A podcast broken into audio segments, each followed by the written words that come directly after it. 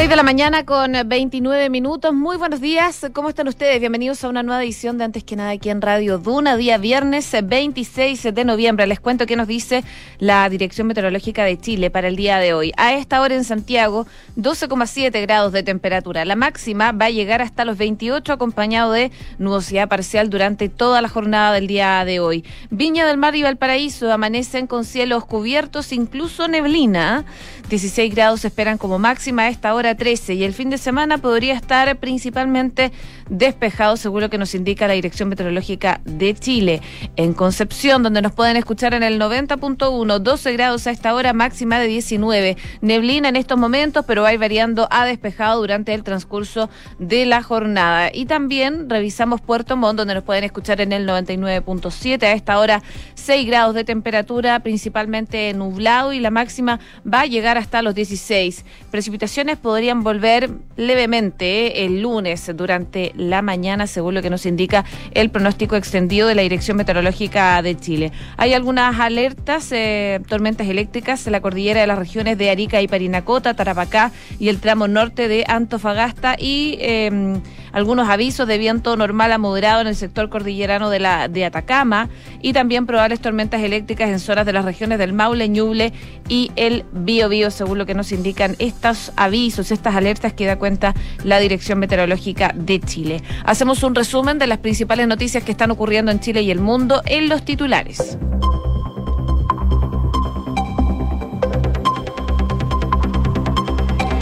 El presidente Sebastián Piñera va a encabezar esta mañana un consejo de gabinete en Cerro Castillo. En el encuentro, que comenzará a las 9 de la mañana, se abordará la agenda de los últimos meses de gobierno, la priorización de las tareas y un recuento de lo realizado hasta ahora. Gabriel Boric se reunirá hoy con Isquia Sichas tras su renuncia al Colegio Médico para apoyarlo. Por otra parte, el senador del PS, Carlos Montes, se sumó a su equipo político. José Antonio Cast presentó su nuevo equipo económico e insistió con la rebaja de los impuestos, pero de acuerdo a la realidad.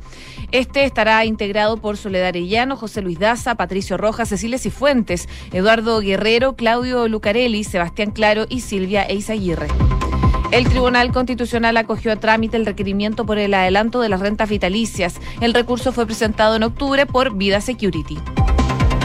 La convención ingresó la segunda propuesta de norma constitucional que busca garantizar la protección de las mujeres. La idea es que sea el Estado el que reconoce el derecho de las mujeres, niñas y... Eh, le dé una vida libre de violencia de género en el ámbito público y también privado. La oposición peruana presentó una moción de vacancia presidencial contra Pedro Castillo. La jefa del Parlamento de ese país le informó del pedido de vacancia interpuesto por partidos de la oposición, Fuerza Popular, Renovación Nacional Popular, digo, y Avanza País por incapacidad moral permanente. Y Nicolás Maduro llegó de sorpresa a Cuba para conmemorar los cinco años de la muerte de Fidel Castro. El mandatario venezolano participó de una ceremonia junto al presidente cubano, Miguel Díaz Canel, y el ex jefe del Estado, Raúl Castro, donde se inauguró el Centro Fidel Castro Rus. 6 con 33. Comenzamos la mañana informados en Antes que nada con Josefina Stavrakopoulos. Partimos revisando informaciones eh, que mm, se dan a conocer, por supuesto, el día de hoy. Una de ellas tiene que ver con los candidatos presidenciales a la segunda vuelta. Si vemos la situación de Gabriel Boric, ayer el nuevo equipo político del comando sostuvo su primera reunión. El encuentro... Eh, se concretó con uno de los pasos más relevantes en el proceso de reestructuración del comando, que busca reordenar el equipo que va a trabajar con el diputado y mano derecha del abanderado Giorgio Jackson. Las conversaciones para reestructurar la campaña comenzaron luego de la primera vuelta el pasado domingo, jornada en que Boric alcanzó el 25,8% de los votos y quedó por debajo del republicano. La ventaja de Cast en las elecciones del domingo profundizó las críticas al comando del presidenciable, lo que aceleró el proceso de rearme que se empezó a concretar ya ayer y que tocaría las principales áreas de la campaña, desde la coordinación política hasta las comunicaciones. Al encuentro de ayer del nuevo equipo político llegaron las figuras que se van a coordinar desde ahora con el diputado Jackson. Eh, son los diputados Miguel Crispi, Camila Vallejo, Gonzalo Winter, Camila Roja y Alejandra Sepúlveda. Al nuevo equipo también se incorporó el senador socialista Carlos Montes, un fichaje que se enmarca en las conversaciones que ha iniciado ya a Pro Dignidad con los partidos del nuevo pacto social. Con las nuevas incorporaciones, el antiguo equipo político dejaría de funcionar y en esa coordinación participaban los diputados Carol Cariola, Marcelo Díaz, la vicepresidenta de Convergencia Social, Francisca mm, Perales, eh, también de Comunes, Carolina García y Sebastián De Polo, de Revolución Democrática. Este último fue cuestionado públicamente por su abanderado, que en la noche del miércoles, tras ser eh, consultado por las polémicas frases del dirigente, aseguró por algo no resultó electo. Bueno, en el comando de Boric aseguran que en la conformación del nuevo equipo se buscó reducir el número de participantes de ese espacio y llevar figuras con peso político y buenos resultados también en las elecciones parlamentarias. Eh, a excepción de Crispi, quien perdió su reelección, y de Vallejos, quien no compitió, el resto obtuvo las primeras mayorías de sus distritos y Sepúlveda logró un cupo también en el Senado. En Apruebo Dignidad apuntan que la figura de Montes también responde a los guiños al Partido Socialista y al mundo que sostuvo la candidatura de Yasna Proboste. En paralelo a la formulación de equipos políticos del comando, durante la mañana de ayer, Isquiasiches anunció su renuncia a la presidencia del Colegio Médico para sumarse a su campaña. Un hito comunicacional para la campaña, dado el rol protagónico que ella tuvo, sobre todo durante los momentos más críticos de la pandemia. Recordemos que el 14 eh, de noviembre Siches había transparentado su voto por Boric en una entrevista cuando dijo que conocía al candidato hace mucho tiempo, desde que eran dirigentes estudiantiles y decían que eran personas cercanas. Y ella decía también que, de acuerdo con esto, Prodignidad va a tener que dialogar con otros conglomerados para poder gobernar. Ella decía que se sentía representada por una coalición que está disponible para dialogar. El domingo, tras conocerse los resultados electorales, fue una de las figuras también que acompañó al diputado al momento de dar su discurso en el escenario instalado en su comando. La presencia de Siche, de hecho, provocó molestia al interior del Colmed, tal como habían señalado algunos medios, como la tercera, tras publicarse las imágenes más médicos, el movimiento interno de Tractora Siches, que perdió las reñidas elecciones gremiales de diciembre, arguyó que su mera presencia en la actividad era motivo suficiente para pedir su renuncia y planeaban solicitársela en el Consejo Extraordinario del Gremio que se iba a realizar este viernes. Eso entonces en cuanto a el comando de Gabriel Boric. En todo caso, eh, la ex eh, presidenta del Colegio Médico no descartó la posibilidad de llegar a ser ministra de Salud en caso de que Gabriel Boric ganara en la segunda vuelta. En el otro lado de la moneda, dicen que han tomado la experiencia de lo que ocurrió en la campaña del ahora ex abanderado oficialista Sebastián Sichel y que por lo tanto quieren evitar cometer los mismos errores.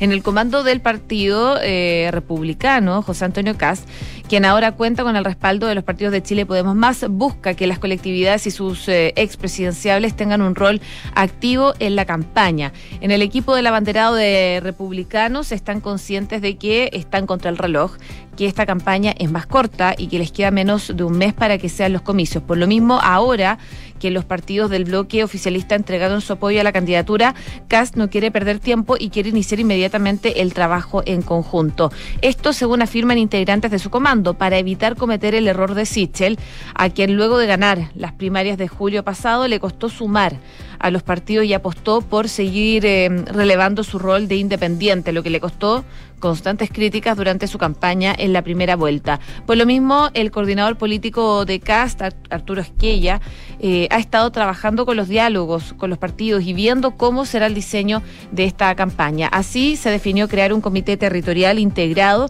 por un eh, representante del partido, que será su secretario general, en RN el diputado Diego Chalper, en el PRI su presidente Rodrigo Caramori y en la UDI el jefe de la bancada Juan Antonio Coloma. Por su parte, eh, del comando en tanto, el nexo será Álvaro Cruzat, quien eh, fue subsecretario de Agricultura durante la primera administración de Sebastián Piñera. Evópoli no se consideró en ese diseño porque en su Consejo General del martes determinó que si bien van a llamar a votar por Cast, no van a formar parte del comando ni de su estructura de campaña y harán un despliegue más bien paralelo. En medio de esta definición es que ya ayer hubo reuniones en el comando de CAST ubicado en Presidente Razuriz, en el cual estuvieron las personas que les nombraba y eh, el único que se excusó fue Chalper, que tenía que preparar el Consejo General. Hoy se van a reunir de nuevo a partir de las 2 de la tarde, así que eh, han ido avanzando en ese sentido desde el comando de José Antonio Cas, quien además renovó a su equipo económico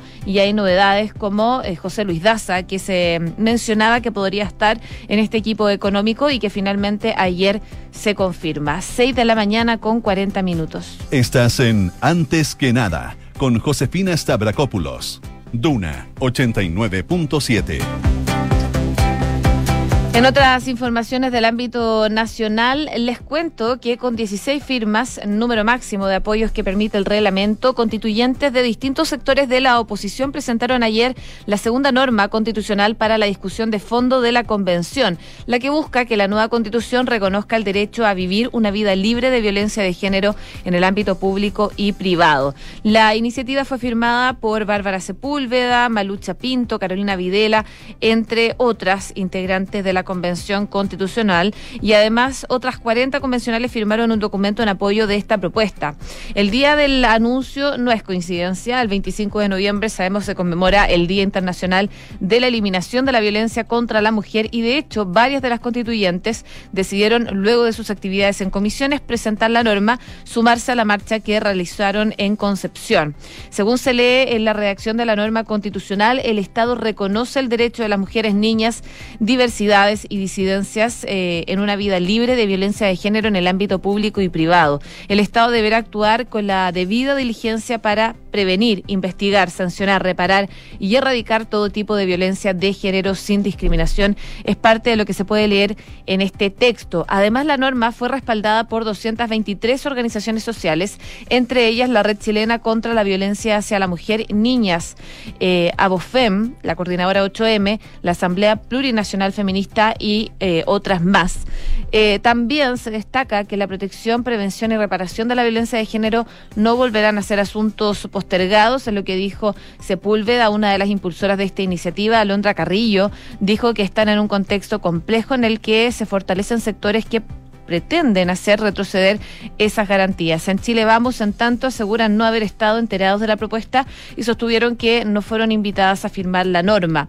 Las convencionales fueron enfáticas en señalar que la actual constitución no contempla este derecho y que al considerarlo se da un paso importante para poder combatir la violencia de género. Además, eh, Patricia Politzer destacó que se está haciendo realidad la perspectiva de género que eh, imprimió una convención paritaria. Luego de este anuncio serían dos las normas eh, constitucionales presentadas por las convencionales, luego de que hace dos semanas un grupo transversal ingresara una que mm, estipula el derecho a la vivienda. No obstante, la mayoría de los colectivos señalan que esperarán las audiencias para poder presentar casi al final del plazo sus propuestas, aunque de todas formas hay quienes de manera individual buscarían eh, prontamente plantear algunas normas específicas. C con 43. Estás en Antes que nada con Josefina Stavrakopoulos. Duna 89.7. Ya hace casi dos meses y medio que Chile eh, autorizó la vacuna CoronaVac en la población mayor de seis años, lo que ha posibilitado, por supuesto, avanzar en una cobertura de inmunización que ha permitido que el, 40, el 94, digo, de los menores de 12 y 17 años cuenten ya con una primera dosis del tratamiento, mientras que el 78,5% de los niños de entre 6 y 11 han recibido la primera inyección. Y si bien este avance en los menores se implicado que en Chile más del 83% de la población cuente con el esquema completo de vacunación contra el COVID. Desde hace meses que los expertos han pedido continuar ampliando el rango etario de este uso de emergencia a la población infantil. Ese objetivo parece estar cada vez más cerca, ya que ayer el ISP autorizó el uso de emergencia de la fórmula del laboratorio Sinovac para el segmento de entre 3 y 5 años. Ayer conversábamos con Heriberto García, el director del ISP acá en Ahora en Duna, y recordaba que en septiembre también se evaluó la aprobación desde los 3 años, pero entonces se decidió esperar mayores antecedentes en el grupo etario de 3 a 5 años. Eso ya se tiene, según lo que explicaba Heriberto García y tienen datos suficientes, además aseguró, del estudio que se hizo en China respecto a los 100 millones de dosis utilizadas en menores de entre 3 y 17 años, de los cuales se vieron solo 3.890 reacciones adversas. De ellas, algunas tenían relación con la vacuna y otras no. Además, según detallaban desde el ISP, de los más de 3.300 eventos reportados como efectos adversos a la vacuna en este grupo etario, el 97,6% fue catalogado como no serio. Tras la ampliación del rango del uso de emergencia e incluyendo los cerca de 700.000 niños de entre 3 y 5 años, el universo de la población chilena que podría acceder a la inmunización contra el COVID llega a casi 18,9 millones de personas, lo que representa un 96,4% de la población nacional. La subsecretaria de Salud Pública, Paula Daza, destacó que las vacunas están para ellos porque la estrategia fue disponer de vacunas por si llegaba esta aprobación. Por lo tanto, prontamente van a dar a conocer el calendario para estos niños y la modalidad en que se va a hacer este proceso de vacunación. Dijo que el Ministerio de Salud y el Plan Nacional de Inmunizaciones ya se encuentra trabajando en lo que es la logística y cómo será el proceso de vacunación de estos niños. Esperan prontamente dar el anuncio de cuándo y cómo va a ser realizado el proceso de inmunización. Esto es un trabajo que hay que hacer coordinadamente con la atención primaria, con la Ceremis y una vez que se haga esa coordinación, se va a dar a conocer. De todas maneras, va a ser durante este año, esperan que sea durante el mes de diciembre, porque claro, ya no quedan más meses para, para que termine el año, así que se espera que sea en diciembre. Así que buenas noticias en el ámbito de la vacunación. En cuanto a los casos, ayer el MinSal informó de 43 nuevos fallecidos producto de esta pandemia, 2.641 infectados reportados en las últimas 24 horas sobre 81.677 exámenes PCR. La positividad fue de 2,99% y además en cuanto a los activos son 14.393 los últimos reportados según este balance sanitario que hace el Ministerio de Salud. 6 de la mañana con 46 minutos. Estás escuchando Antes que nada con Josefina Stavrakopoulos en Duna. En noticias del ámbito internacional, les cuento que congresistas de tres partidos derechistas presentaron ayer ante el Parlamento una petición de destitución para apartar del cargo al presidente Pedro Castillo, quien lleva apenas cuatro meses en el poder, alegando su supuesta incapacidad moral para ejercer sus funciones. Con 28 firmas, dos más que las exigidas para iniciar el trámite ante el Pleno del Congreso, la moción de vacancia fue presentada por congresistas de los partidos Avanza País, Fuerza Popular y Renovación Popular que presentan a un tercio más bien del Parlamento pero su admisión a debate en el Pleno, por supuesto, no está garantizada porque este paso requiere el 40% de los votos a favor entre los legisladores asistentes y para mm, apartar un presidente se necesitan 87 votos del total de 130 congresistas. Bueno, eh, finalmente parte de lo que se anunciaba es que se declara la permanente incapacidad moral del presidente de la República, el ciudadano José Pedro Castillo, según lo establecido en la Constitución Política de Perú. Es parte de lo que se puede leer en este texto, esta moción que difundió la prensa y también las redes sociales. Castillo, por su parte, manifestó sentirse tranquilo tras la presentación de las solicitudes de vacancia en el Parlamento, según F.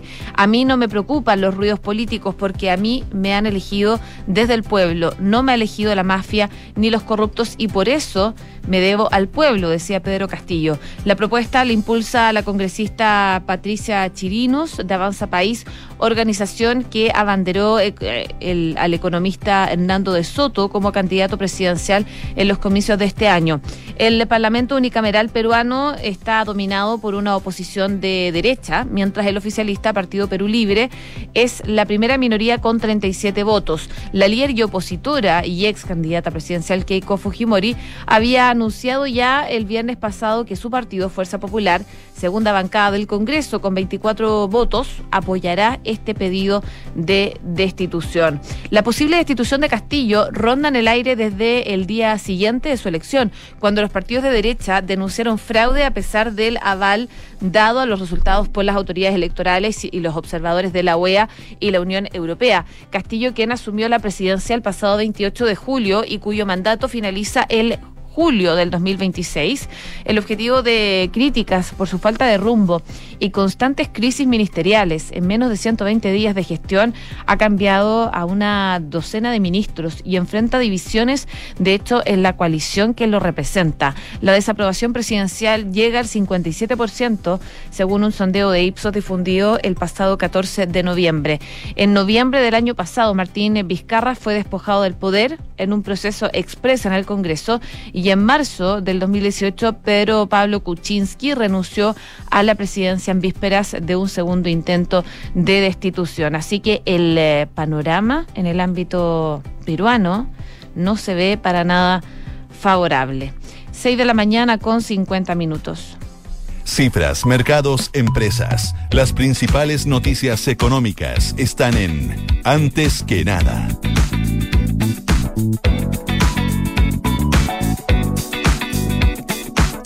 Revisamos noticias económicas. Eh, por supuesto, se destaca los cambios eh, en los comandos de los diferentes partidos, eh, sobre todo de cara a esta segunda vuelta. CAST está reforzando su equipo de coordinadores, sobre todo para poder reestructurar programas económicos con tres nuevos ejes. Se sumó José Luis Daza, Silvia Iseguirre, Sebastián Claro, Soledad Arellano, Patricio Rojas y mm, Claudio Lucarelli. Los focos en torno a los cuales se definirán las medidas serán ahora crecimiento económico económico, estabilización de las cuentas fiscales y apoyo a las familias con programas sociales. Con estos cambios se diluye la posibilidad de que prospere la propuesta de una reducción de impuestos que había planteado José Antonio Cast.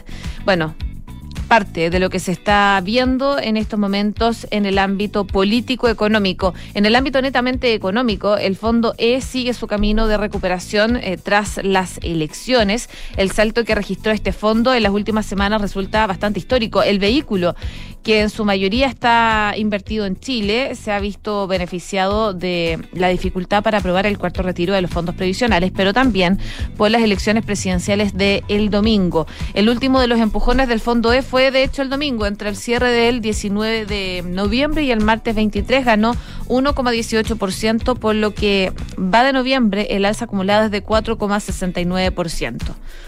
Según CIEDES, la rentabilidad de los fondos más conservadores que son el CDIE se explica principalmente por los resultados de las inversiones en títulos de deuda local, así como el desempeño de los instrumentos de renta fija extranjeros. Según lo que dijo la consultora, se observa una caída en las tasas de interés de los instrumentos de renta fija nacional luego del rechazo del Senado del cuarto retiro y los resultados de las elecciones. Se internaliza como una disminución de la incertidumbre local, impactando positivamente en los fondos más conservadores a través de la ganancia de, la, de capital, digo. Ahora, ¿por qué ocurre esto? Según datos de la Superintendencia de Pensiones, el 89,9% del fondo E se encuentra invertido en renta fija nacional, es decir, bonos del Estado, empresas o depósitos, entre otro tipo de activos.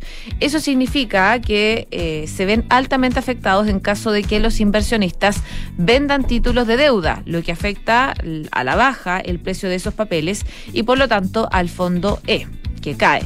Lo mismo ocurre con, por ejemplo, las dos alzas de eh, tasas del Banco Central ante el aumento de la inflación, porque cuando suben esas tasas el bono pierde valor, lo que se conoce como pérdida de capital, mientras que si bajan las tasas el precio del bono sube.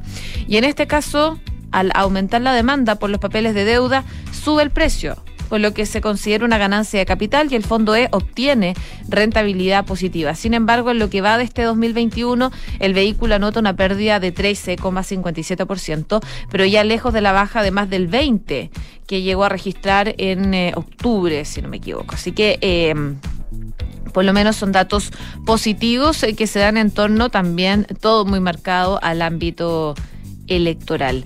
También les cuento, en el ámbito económico, estamos a 24 horas del día de eh, Pulso de la tercera destaca cómo será el proceso de reorganización de la TAM Airlines.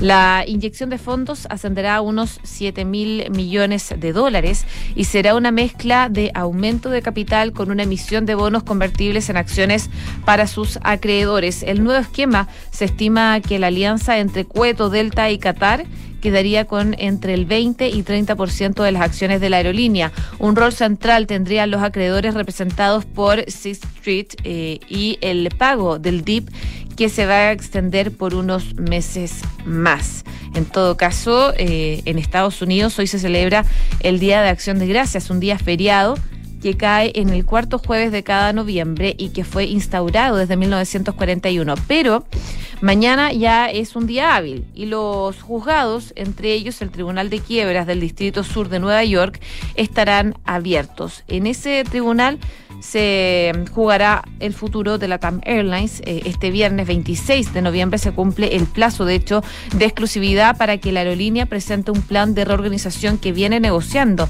desde hace meses con sus accionistas principales acreedores. Y por ello, para los negociadores de la, compañía, los eh, accionistas y los acreedores trabajarán hoy y mañana para afinar los detalles finales de este plan. En principio, el plazo para presentar el programa vencía el 15 de septiembre, pero la empresa comunicó seis días antes de esa fecha que pretendía extender el plazo hasta el 26. El tribunal acogió esa solicitud. El 9 de septiembre, la empresa informó algo más que ya había recibido ofertas no vinculantes del financiamiento, así que podría haber novedades ese sentido.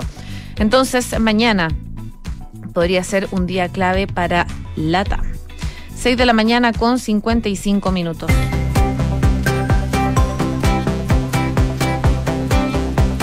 A esta hora en Santiago las temperaturas marcan 12 grados de temperatura. La máxima podría llegar hoy día hasta los 28 acompañado de nubosidad parcial.